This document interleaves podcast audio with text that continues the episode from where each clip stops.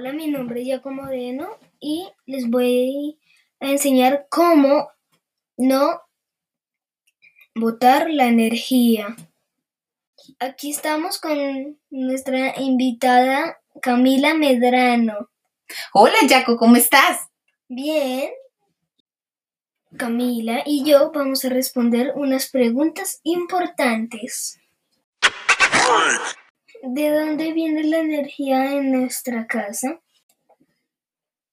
Yo creería que la energía que tenemos en nuestra casa, en nuestra casa viene de las centrales eléctricas que sacan su energía de los embalses y algunas construcciones eh, importantes eh, que, se, que se hacen para estos fines.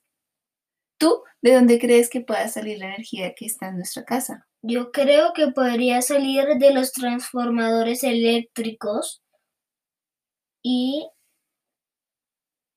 por lo que se explotan de altos voltios de energía. Ah, muy bien, sí, ellos son los que distribuyen energía, si no estoy mal, de la energía que viene de estas centrales eléctricas grandes. Pero, ¿no crees tú, por ejemplo, que el sol también podría ser una fuente de energía? También, porque para eso existen los paneles solares.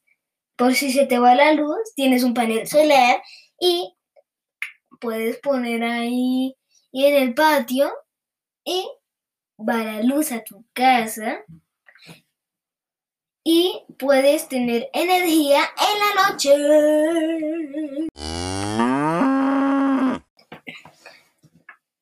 ¿Tú crees que la energía se puede acabar? ¿Será que el sol se puede apagar? ¿Será?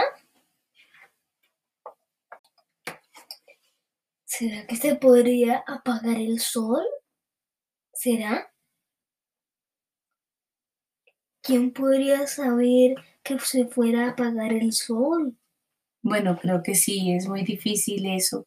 Pero de pronto que ya no existiera la corriente eléctrica para que se encendieran los bombillos de nuestras casas. Sería imposible ver en la oscuridad y además las linternas no las podríamos cargar. Nos tocaría energía solar. Uy, entonces tampoco funcionarían los celulares, ni los aparatos de las personas que necesitan aparatos eléctricos en los hospitales.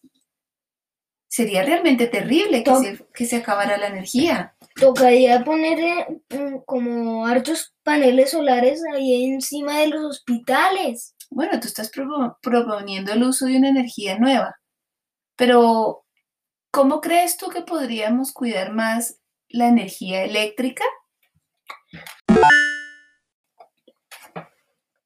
Podríamos guardar la energía apagando las luces cuando no las estemos usando y también en apagar los computadores, televisores. Desconectando los celulares, apagando la radio, no encendiendo bombillos innecesarios, ni dejando conectados electrodomésticos que no estemos utilizando. Tiene mucha razón. Adiós, compañeros, y mm, tendremos otro encuentro en alguna clase de lengua castellana o de, de tecnología. Adiós. Nos veremos en tecnología o en lengua castellana. Adiós. Que les vaya bien.